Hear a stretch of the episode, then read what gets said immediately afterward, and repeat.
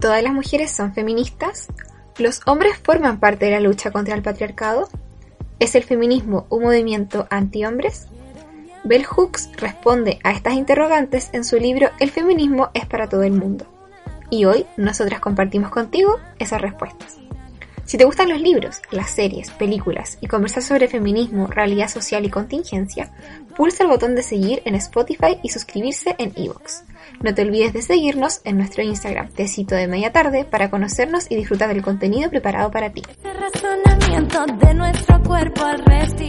Hola, ¿cómo están? Sean muy bienvenidas y bienvenidos al episodio número 12 del podcast Tecito de Media Tarde.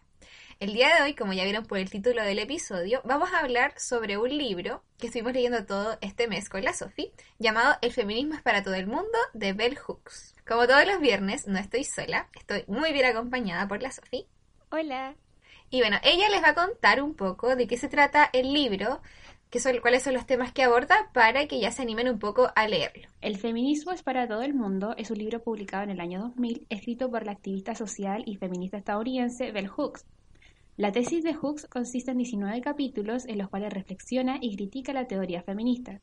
Estos son bastante cortos y expresan claramente las opiniones y experiencia de la autora, no interiorizando tanto en análisis y estudios. La obra nos habla sobre temas variados, desde apuntar al verdadero enemigo del feminismo hasta evidenciar el racismo y privilegio que viven las mujeres blancas dentro de él. Bueno, como comentaba la Sofi, de eso va el libro. El libro habla sobre feminismo, como bien lo dice su título, y parte de la idea de que el principal enemigo ya no son los hombres, como muchas veces los medios de comunicación pintan el feminismo, sino que el verdadero enemigo es el sexismo y todas las personas que ejercen el sexismo, ya sean hombres, mujeres o incluso instituciones o entidades que ejercen el sexismo son los enemigos eh, del feminismo, ¿ya? Así que bueno, para hacer un poco más ameno esto, vamos a organizarlo de la siguiente forma. Primero vamos a comenzar hablando, porque tampoco le vamos a explicar todo el libro, porque la idea es que ustedes después de esto se animen a leerlo. Le vamos a hablar un poco de nuestros de nuestro de nuestro o nuestros capítulos favoritos. Así que Safi, cuéntame, ¿cuál fue tu capítulo favorito del libro? Entonces, eh, mi capítulo favorito es Belleza por dentro y por fuera. Creo que es el 7, 6 del libro. Ya, porque me gustó bastante. Hooks en este, em, en este capítulo nos habla sobre eh, sobre, obviamente, como dice ahí, la, la belleza, eh, la... Ah, En este capítulo, Hooks, obviamente, como ya dice el nombre, ah, no habla sobre la belleza y los estereotipos de belleza en las mujeres, en cómo esto las afecta a ella, las afecta a ella. Me gustó bastante algunas cosas que dijo Hooks, por ejemplo, que el valor de las mujeres recae en ser percibidas como guapas, que creo que dice bastante porque es verdad, creo que desde chiquitita uno como que le inculcan como lo importante como es ser percibida como por los varones, el cómo los chicos te consideran, el cómo te ve el resto de las personas. Entonces eso es verdad. También me gusta bastante porque interioriza en, en cómo los estereotipos de belleza son graves para la salud de las mujeres, en cómo muchas mujeres recaen a veces trastornos alimenticios por estos estereotipos.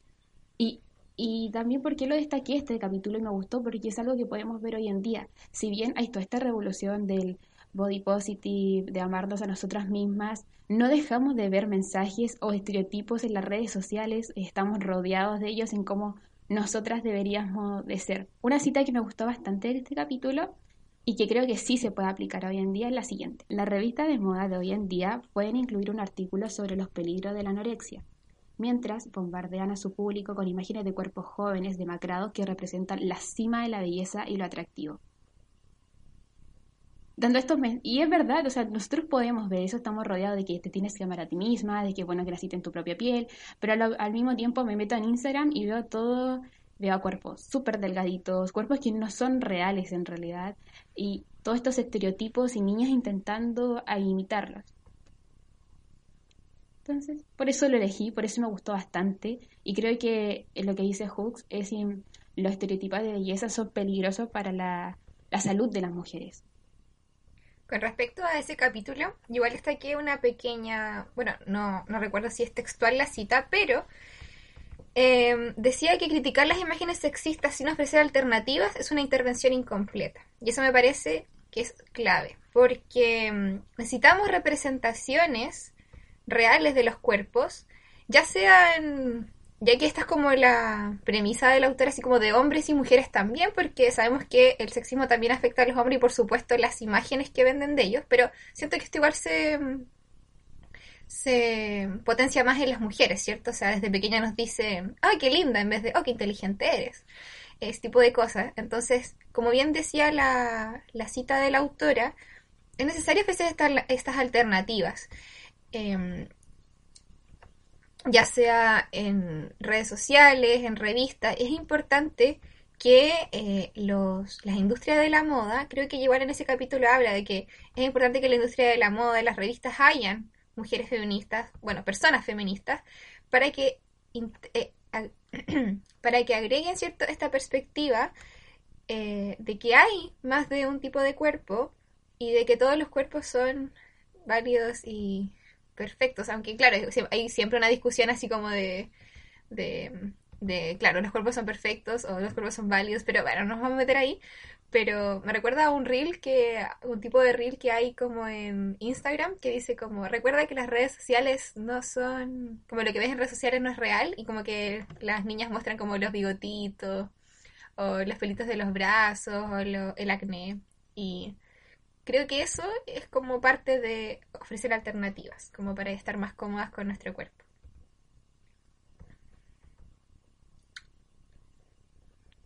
Sí, opino lo mismo también. Creo que lo que se hace hoy en día, como dijo la Connie, es terrible también. Yo, he visto varios, varios de ellos.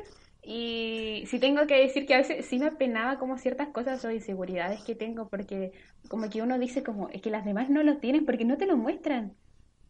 Entonces, yo, por ejemplo, no sé, tengo a veces como problema con los vellitos. Entonces, eh, voy ponte tú, a mí me daba mucha pena, cuando era niña sobre todo, ocupar ponte tú, eh, cuando tenía como entre, me empezaron a creer, yo ya soy muy velluda, y em, tenía muchos pelitos, y me acuerdo que tenía como 10, 13 años, ya empecé a tener vellitos en las piernas, y me acuerdo que no me ponía falda o short en verano porque me da vergüenza mostrar los pelos. Entonces yo ahí estaba toda acalorada, pero sin ponerme, y me acuerdo que qué difícil para mí, niña, ver eso, porque todas las mujeres que veía a mi alrededor, donde tú no tenían pelos.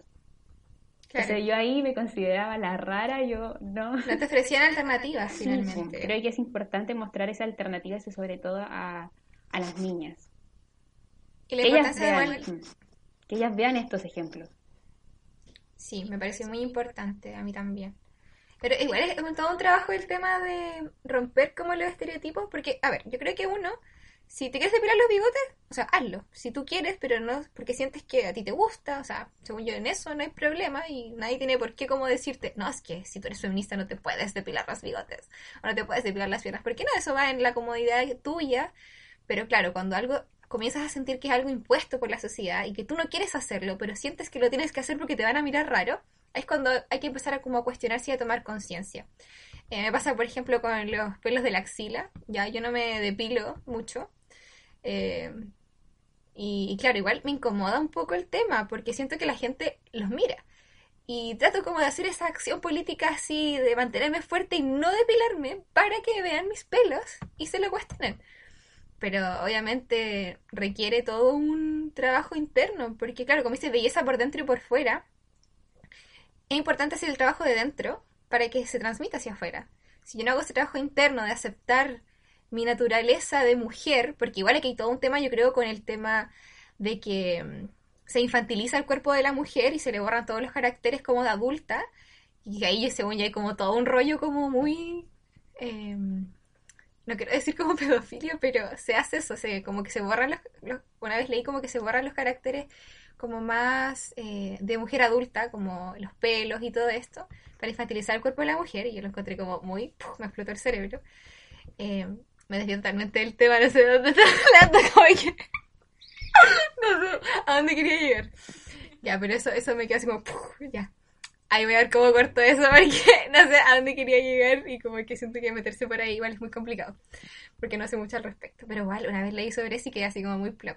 Porque es verdad, o sea, que no tengamos pelos, que seamos muy delgadas, pequeños, ya, pero... Sí, yo creo que una vez lo vi en una protesta.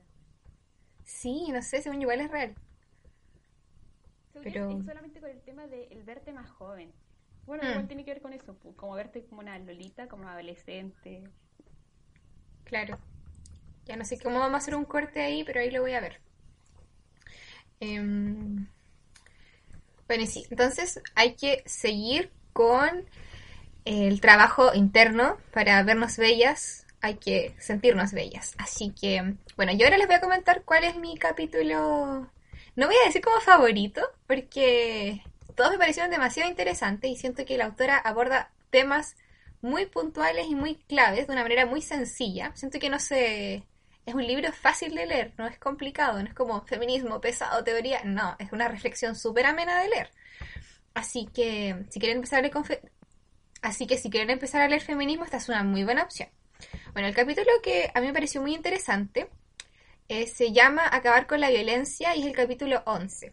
Este trata del tema de la violencia desde una perspectiva que yo antes no había leído y eso hace que se vuelva uno de mis capítulos favoritos por lo interesante y revelador que fue este punto de vista.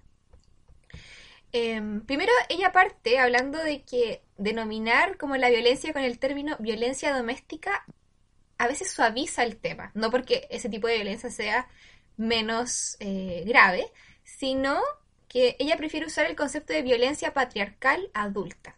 Y eso ahí cambia mucho el, el marco que engloba la violencia, ¿ya? Por ejemplo, ella establece que las víctimas de violencia doméstica no son solo las mujeres, sino que los niños que presencian o se involucran en los escenarios de violencia. Y eso a mí me pareció muy clave porque a ver, cuando hablamos de violencia, no hablamos solamente de la violencia doméstica, que a veces se reduce mucho eso y como un ataque contra la mujer.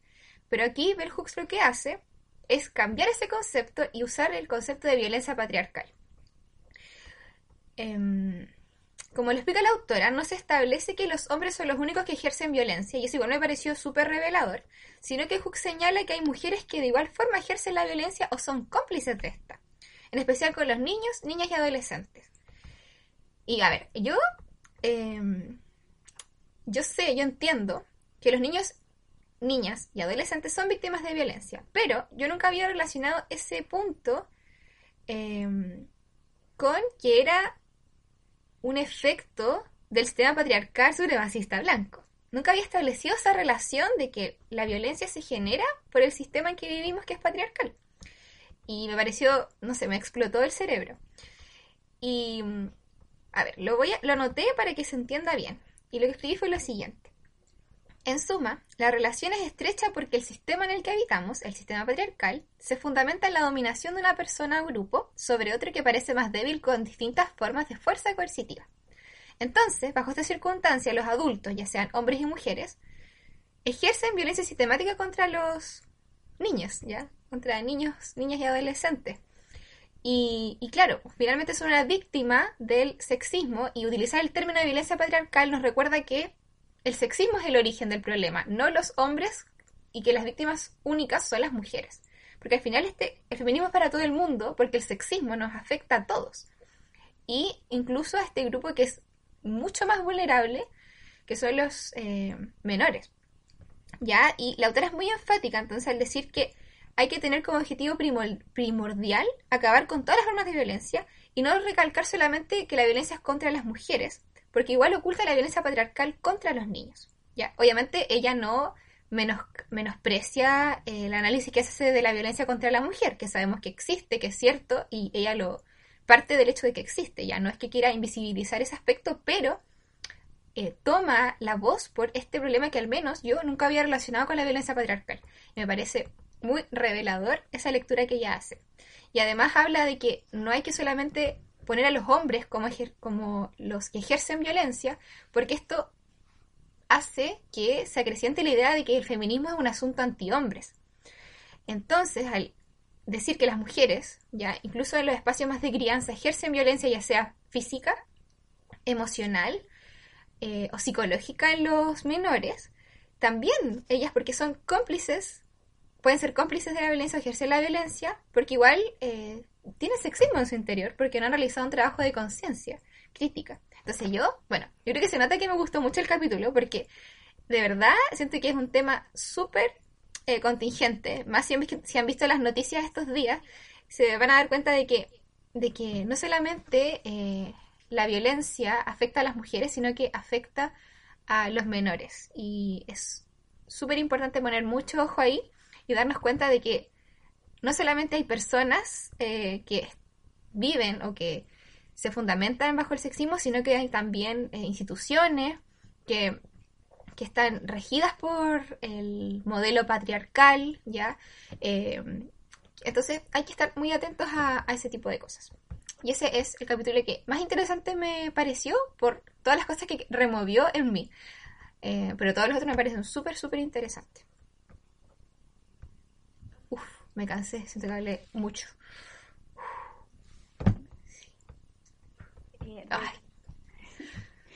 También recuerdo, la, la Connie se cansó. Sí, me cansé, como que siento que hablé mucho sin parar. Ya. Recuerdo haber leído el capítulo y también me llamó bastante eh, la atención el concepto de violencia patriarcal y también de cómo ella hablaba de cómo salía a raíz esta violencia por la cuestión de generar como dominio en tu, en tu casa.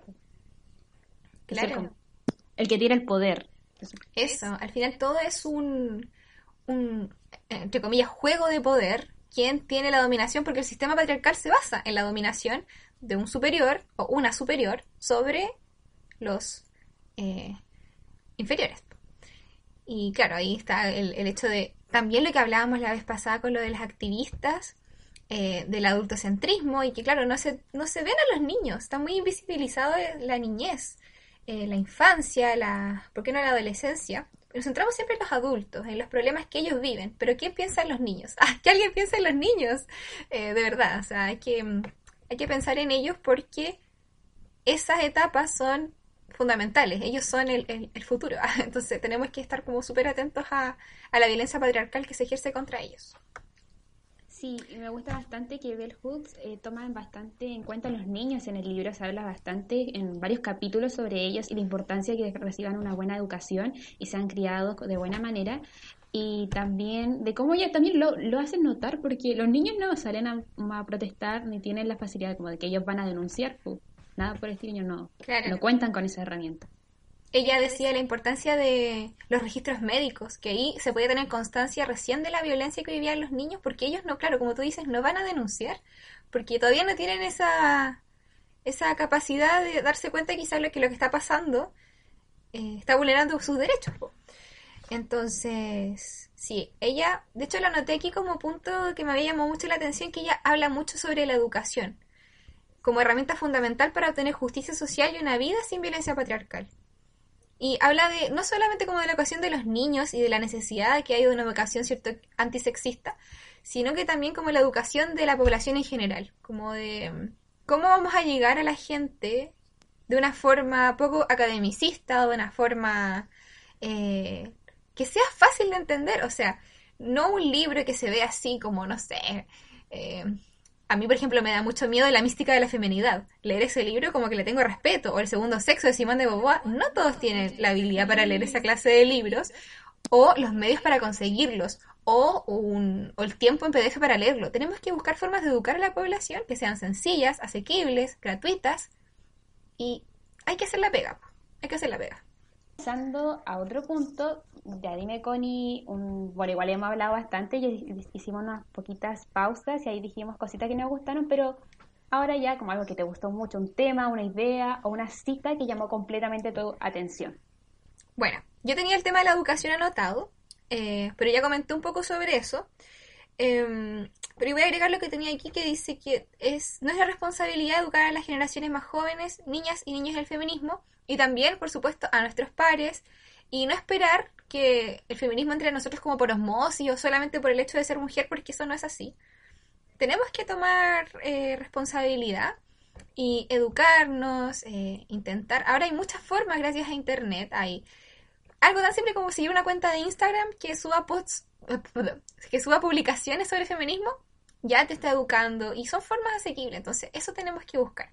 Otra cosa que me llamó la atención que yo creo que me toca igual por la carrera que estoy estudiando, que critica mucho a los medios de comunicación y los declara patriarcales. O sea, ella no tiene pelos en la lengua para decir que los medios de comunicación son patriarcales. Y yo quedé así como... O sea, yo creo que tiene toda la razón. ¿eh? O sea, yo creo que todos hemos visto la recopilación de titulares de diarios que...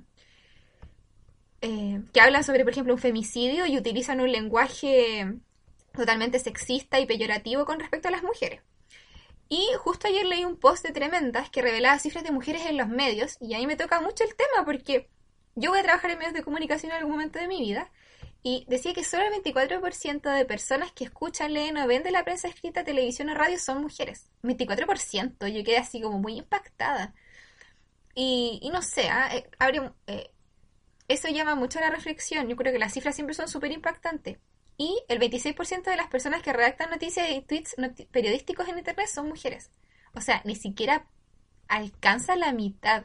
Entonces, igual tenemos que pensar, porque obviamente los medios de comunicación construyen una realidad, y esa realidad no la está construyendo el colectivo, la está construyendo hombres. Y no es que pues, por eso sea malo, sino porque son hombres sexistas. ¿Ya? O sea, no por el hecho de que haya mujeres, ya van a dejar de ser sexistas los medios. Eso lo sabemos bien. Tienen que ser mujeres feministas y comprometidas con la justicia social y equidad de género. Pero aún así, o sea, ya la cantidad tiene que llamarnos la atención. ¿Y tú, Sofi, qué punto llamó completamente tu atención? Antes de eh, decir los temas y citas o que me gustaron, me gustaría eh, decir algo respecto a lo que acaba de comentar la Connie, que hace poquito me acuerdo de haber visto una noticia de dos periodistas españoles que hacían comentarios bastante sexistas sobre una actriz en los premios Goya de España. Mm. Entonces me acordé de eso, porque tiene razón, los medios de comunicación no tienen nada malo que hayan hombres, nada, pero si son hombres patriarcales y... Y no comprometidos con... Claro, porque eso es importante como recalcar. Yo siempre tenía como dudas de qué opinar al respecto, pero como que con Bell Hooks me siento como apoyada de que yo creo que los hombres sí pueden participar, obviamente no como protagonistas activos, sino como aliados, porque, a ver, ella lo decía muy gráficamente, si la mitad del mundo es feminista y somos las mujeres, y el resto de hombres sigue siendo hombres patriarcales eh, con una mentalidad sexista, eh, no vamos a llegar a ninguna parte. Entonces, ella plantea esa premisa y yo estoy muy de acuerdo con eso. Recalco, no como protagonistas, ellos no tienen que ser los protagonistas y si se les pide que no vayan a una marcha, no tienen por qué ir, eh, eso lo, sé bien y lo, lo acepto y lo comparto pero si es necesario tener a estos eh, hombres aliados que, que apoyen, pues, y que apoyen la causa y que concienticen también a sus pares. Eh, sí, sí, opino lo mismo tuyo, Connie. Me acuerdo que yo estaba con mucha duda de cómo la, la participación de los hombres, como si se deja o no, pero con Bell Hooks también pasó lo mismo, como que me sentía apoyada porque eh, ella dijo algo que me gustó mucho, bueno, no tengo la cita, así que voy a decir lo que me acuerdo, que decía que un hombre que iba y se daba cuenta de sus privilegios y decidía renunciar a ellos era un buen compañero de lucha, creo que Es un compañero de lucha. Igual siento que a veces los hombres, al menos con los pocos hombres que me relaciono, eh, como que igual son como un poco así como que están como, mm, como tratan de mantenerse como al margen porque como, como no quieren embarrarla, como que les da miedo meter la pata. Em, y siento que uno tiene que hacer como ese trabajo con las personas que tienes confianza. Eh, como de quizá explicar cosas. Obviamente no es nuestra labor educarlos y no, ellos tienen que hacer también su trabajo. Pero sí igual ayudar, obviamente, tender esa mano para tener más compañeros de lucha y que esto siga saliendo adelante como eh, que el feminismo está vivo, o sea, esto está requete vivo y aunque otra gente lo niegue. Bueno, entonces ya cerrando un poco esto para no irnos por las ramas, Sofi, coméntame cuál es ese temita, esa cosita que te llamó mucho la atención. Alguno de los temas que me llamaron la atención fue el de la libertad sexual el cuando una mujer era como libre sexualmente y podía empezar a vivir su sexualidad. Y una de las cosas que dijo Bell Hooks me llamó mucho la atención. Y yo dije como, oh, nunca, nunca lo había pensado, nunca lo había analizado, que decía que una mujer era libre, eh, ya era, se podía considerar libre sexualmente cuando dejaba como de preocuparse, de ser como, de interesarse, de interesarle, ser como objeto de deseo. Y ahí era cuando tú eras como libre sexualmente. Eso me llamó mucho la atención. También el concepto de violencia patriarcal, pero que ya lo hablamos, y de también un concepto que nunca había em, escuchado y el feminismo oportunista. Oh, sí, ese temazo. Yo igual lo tengo como tema destacado, así que podríamos hablar de eso. Con respecto a lo que dices de la libertad sexual, a mí igual me pareció tan interesante ese, ese apartado, ese capítulo, porque siento que es un área de nuestra vida que ha sido tan suprimida, que ha sido tan mirada en menos y tan invisibilizada, que es necesario que nos empecemos a empoderar con nuestra sexualidad y no verlo como algo negativo, como algo pecaminoso, eh, verlo como algo y ojalá poder vivir la libertad, que yo siento que es sumamente importante para tener un desarrollo como integral y no, en ese, como tú dices, no por eh, querer, o sea, liberarnos realmente, dejar de sentirnos objeto de deseo de otra persona y vivir nuestra sexualidad como para nosotras, por nosotras. Y ah, no sé, me encanta Bell Hooks. Amé el libro. la ve. Y sí, lo que tú dijiste, del feminismo oportunista. Ay, háblame de eso, por favor. Ya, entonces el feminismo oportunista nunca yo lo había escuchado ni nada por el estilo, así que esta sí fue una de las cosas que me llamó eh, mucho la atención en el libro. Y se habla en el capítulo La sororidad sigue siendo poderosa. Ahí se habla del feminismo oportunista y de qué quiere decir, por ejemplo, bueno, Bell Hooks dice que la, ah, la sororidad es entre todas las mujeres, que no interesa, la, no interesa la raza y la clase y que no se debe de establecer relaciones de dominio entre las mujeres. Y habla de este feminismo oportunista y que ciertas mujeres se declaran con él, se declaran como feministas, pero realmente no lo son porque ejercen este tipo de dominio entre mujeres o de diferencias de clase y de raza. Me pareció un temón porque, claro, muchas mujeres eh, en realidad ella destaca, eh, o sea, no nos destaca, pero hace hincapié en las mujeres blancas eh, de clase privilegiada, que muchas de ellas participaban activamente del feminismo, pero cuando ya obtuvieron como igualdad o beneficios equiparados a los hombres de su clase, ya dejaban el movimiento, ya no eran tan comprometidas y no le tendían esta mano a las mujeres menos privilegiadas, ya sea por la clase, por la clase o la raza.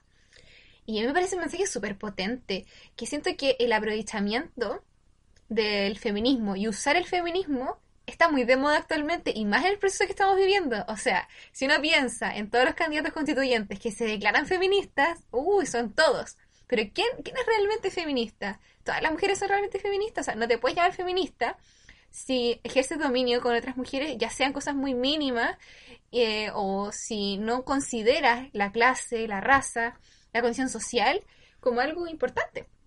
Entonces yo siento que, ay, perdón, yo siento que el, usar la pancarta del feminismo es súper fácil, pero que esto se tiene que demostrar con acciones y con, con compromiso real y que si ya te posicionaste bien y obtuviste igualdad de condiciones, tienes que tender la mano a la compañera que no vive ese mismo privilegio que tú y hacer algo al respecto con lo que esté a tu alcance y con lo que sea tu medio.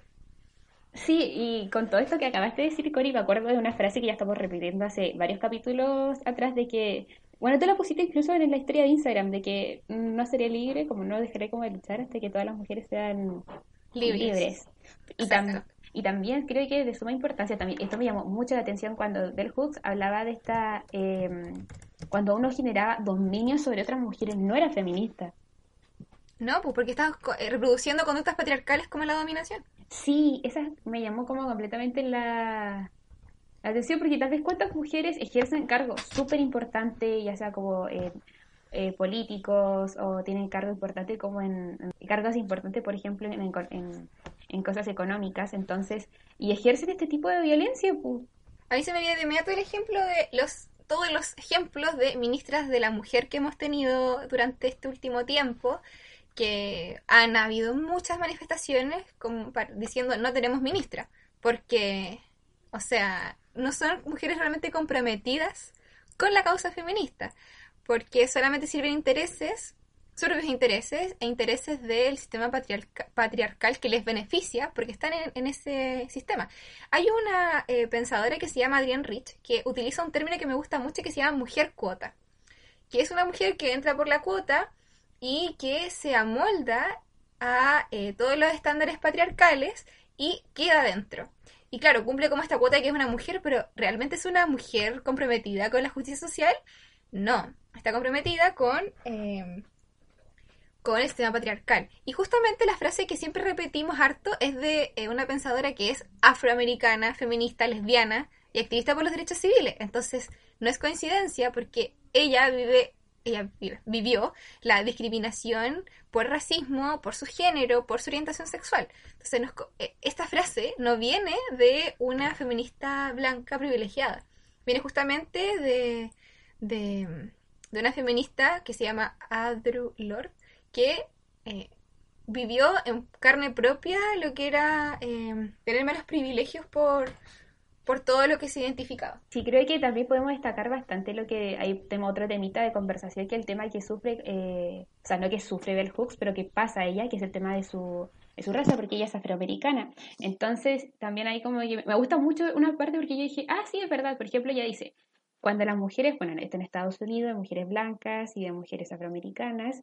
y Bell Hooks dice, cuando las mujeres em, estadounidenses blancas, privilegiadas, de clase media alta, dijeron que iban a conseguir la igualdad saliendo a trabajar y teniendo sustento económico, dijo. Pero nosotras ya, tenía, ya habíamos trabajado hace 100 mil, harto, muchos años que estábamos trabajando y no alcanzábamos la igualdad de género, pero como como estas, las mujeres blancas le habían dicho, no, si lo vamos a alcanzar y se generaron estas discusiones dentro del movimiento. Creo que fue bastante interesante porque sí se ignoró bastante las experiencias de las mujeres de afroamericanas para el movimiento feminista.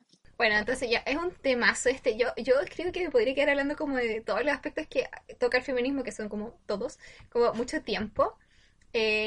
una cosa también que me gusta destacar, pero así como brevemente, es que me gusta mucho que toque el tema de la espiritualidad.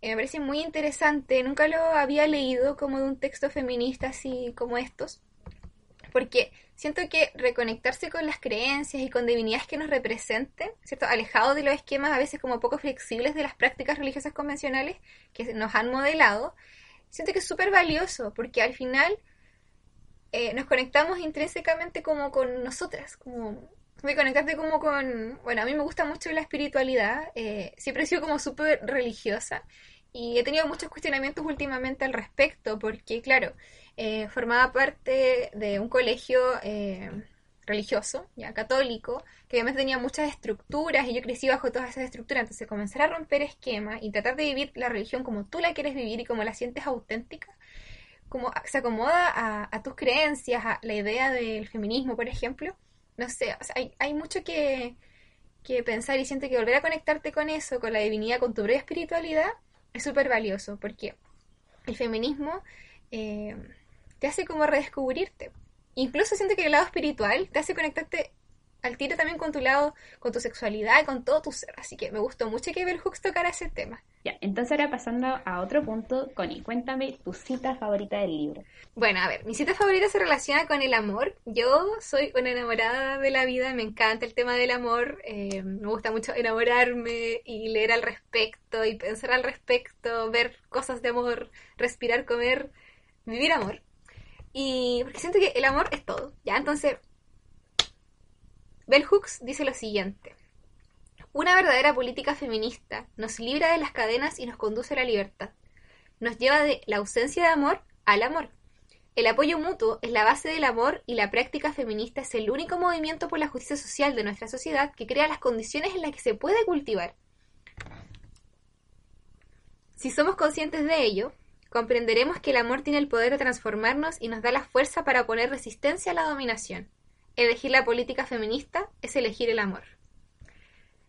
O sea, para mí fue leer eso, fue un disparo a mi corazón y darme cuenta de que estar cada vez más cerca del feminismo está cada vez más cerca de amarte a ti auténticamente, de amar a los demás con respeto, con cuidado mutuo, con empatía, no sé, yo siento que tal como lo, creo que nadie lo pudo haber expresado mejor de que elegir ser feminista también es elegir amar sanamente, eh, amar, eh, cultivar una, un amor en paz, un amor, como, como dicen ahora, no tóxico, ¿cierto? Un amor saludable. Siento que las relaciones contigo mismo y con los demás, basados en principios feministas, son relaciones que perduran más porque son relaciones más saludables, basadas en el respeto, en la equidad, etcétera. Así que esta frase me tocó mucho por lo mismo, porque, como les digo, me gusta, me interesa mucho el tema del amor, no solamente porque me gusta ver películas de amor o leer al respecto, no, porque siento que, o sea, uno se pregunta qué es el amor y te puedes quedar pensando dos horas al respecto. Así que esa es mi cita favorita. Sofi, ¿nos quieres contar cuál es tu cita favorita? Sí. Bueno, esta es, ya la voy a leer. Y bueno, la verdad es que igual antes de decirla me gustaría contarle un poquito cómo hizo la Connie de por qué la elegí. La elegí porque yo creo que la educación es súper importante, creo que es un derecho que, bueno, no todos tienen, no todos tienen acceso a una educación y creo que hay que aprovecharla al máximo. Y a veces sí me choca bastante que a los niños no se les eduque de manera no haya una educación, una formación feminista en los colegios. Entonces por eso elegí la siguiente cita. Dice así, los niños necesitan una autoestima sana, necesitan amor, y una política feminista sabia y amorosa puede ser lo único capaz de salvar la vida de los niños varones. El patriarcado no los curará, y si así fuera, ya estarían todos bien. Qué fuerte. Esa fue la cita que llamó mucho mi atención y yo creo que es verdad. A los niños hay que criarlos bajo una política, o sea, no una política, pero bajo una educación feminista, tanto a niñas como a niños, porque verdad el patriarcado no funciona. Y como dice la Connie, el feminismo es, te lleva como a amar. Es amor. sí, es amor y te lleva como a amar con, eh, con libertad. A mí me gustaría decir una cita, ¿lo voy a decir una extra? ¿Puedo? Obvio que puedes. Es nuestro podcast. ¿ah? Lo hice porque cuando la leí yo dije, esta es como la razón. Porque una vez me acuerdo que, bueno, yo estoy a favor del aborto, Em, bajo todas las causales. Creo que es decisión de una mujer propia, es tu decisión y el Estado no debería de por qué interferir. Esa es mi opinión, por supuesto. Y cuando una vez me enfrenté a alguien, como en una discusión de que ella era como pro...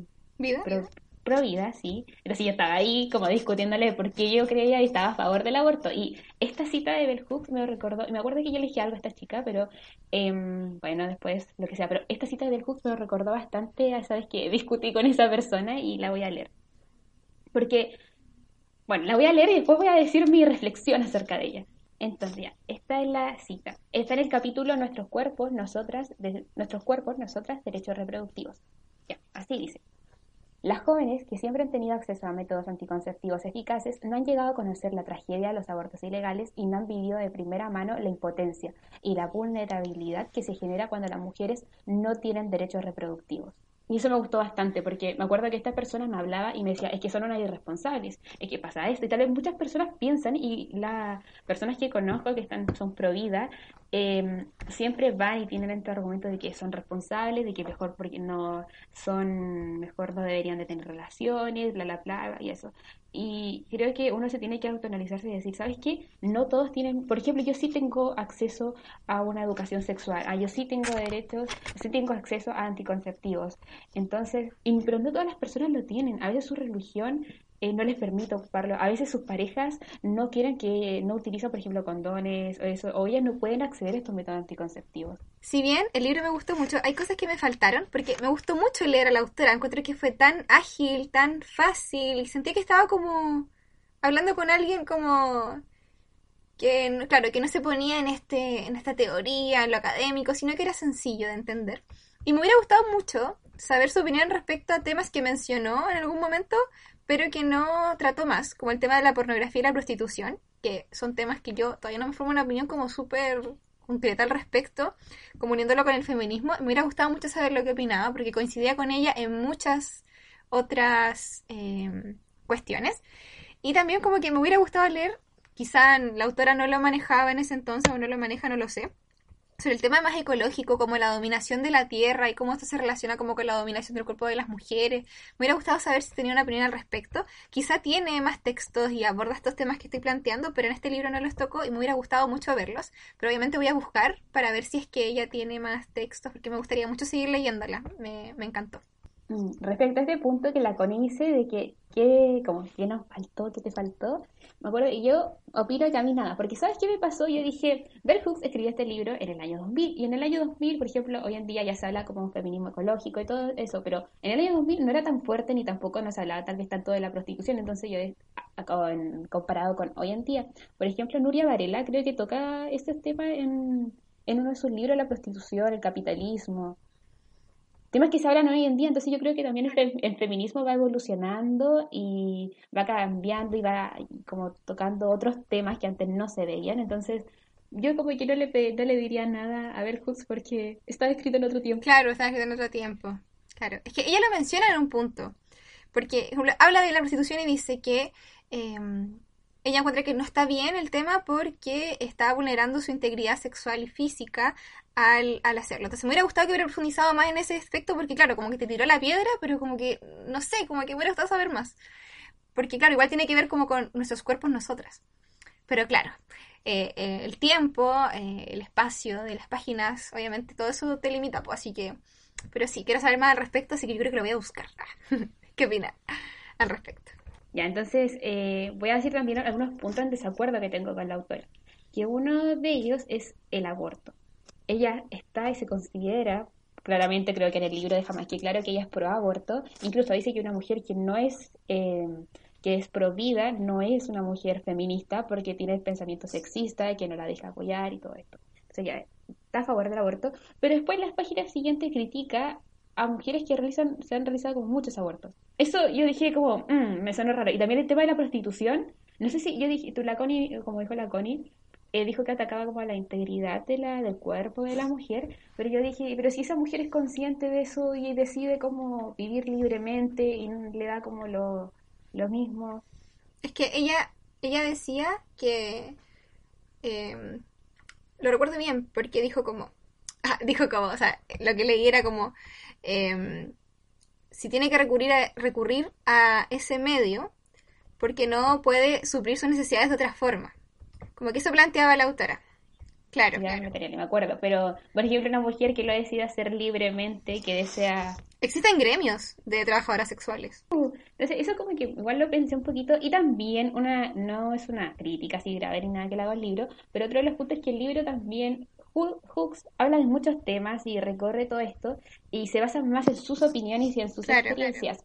Porque no habla como y también es bastante ligero el libro de, leer y todo, porque ella misma hace una crítica al feminismo este como académico, de que necesitas como un alto nivel educacional y recursos materiales para ingresar a él. Entonces yo creo que el feminismo para principiantes está escrito para ser mucho más sencillo, pero al principio del libro te dice reivindicar el feminismo. Ella va a hacer eso, como en este libro de reivindicar lo que es el feminismo pero no lo hace a lo largo del libro. Te habla de cosas y situaciones, pero no reivindica como... Pierde un poco el foco de que el sexismo es el enemigo. Sí, completamente de acuerdo. Siempre te está hablando de, mm, obviamente, del sexismo, que te dice el pensamiento sexista es el culpable, esto con lo que estamos tenemos que luchar. Y estoy muy de acuerdo con su opinión. Eh, pero a lo largo del libro sí se va claramente perdiendo el foco y se hablan de otras cosas. Es como más un ensayo personal, diría yo, que un ensayo como más académico. Eh, y claro, eh, no toma tantas referencias y igual yo no quiero decir que estoy en contra del feminismo que es más institucional y académico, creo que es súper necesario crear como teoría, pero hay que bajar esa teoría a la gente, eso sí. Eh, y sí, estoy súper de acuerdo contigo, se me había olvidado ese aspecto, como que yo después leí como una cita del inicio del libro así como eh, el sexismo es el enemigo, el sexismo es con lo que tenemos que luchar, pero claro, se pierde un poco el hilo porque trata como muchos temas. Pero igual es que hay tanto que hablar, como igual la, comprendo, que hay muchas cosas que hablar y... Bueno, esos son los puntos que hago como una pequeña crítica. Bueno, no crítica tampoco, es que yo tampoco no leo mucho sobre feminismo, así que no me sentía como muy muy como capacitada como para hacer una crítica, pero estos fueron los puntos que sí llamaron mi atención. Y esto es todo lo que nosotras analizamos mientras leíamos este libro. Con la Sofi nos pusimos de acuerdo a inicio de mes para hacer una lectura sobre feminismo porque estamos en marzo. Y si les gustó esta dinámica y si a veces les cuesta un poco leer y les gustaría como motivarse a leer un libro al mes, estamos pensando cómo hacer algo para que todos los meses leamos un libro y ustedes también puedan participar de la conversación, eh, que puedan hacer sus comentarios y vamos a intentar hacer esto como todos los meses para ir siempre como leyendo y recomendándoles un libro nuevo y hablándoles sobre este sobre libros que nos llamen la atención y que por supuesto también le llamen la atención a ustedes. gracias por escucharnos, esperemos que les haya gustado mucho el capítulo de hoy. No se olviden de seguirnos en nuestras redes sociales, Besito de, de Media Tarde en Instagram y también si tienen alguna idea o quieren que nos hablemos de algo, por favor nos pueden hablar y dejar sus mensajes ahí. Chao. Chao.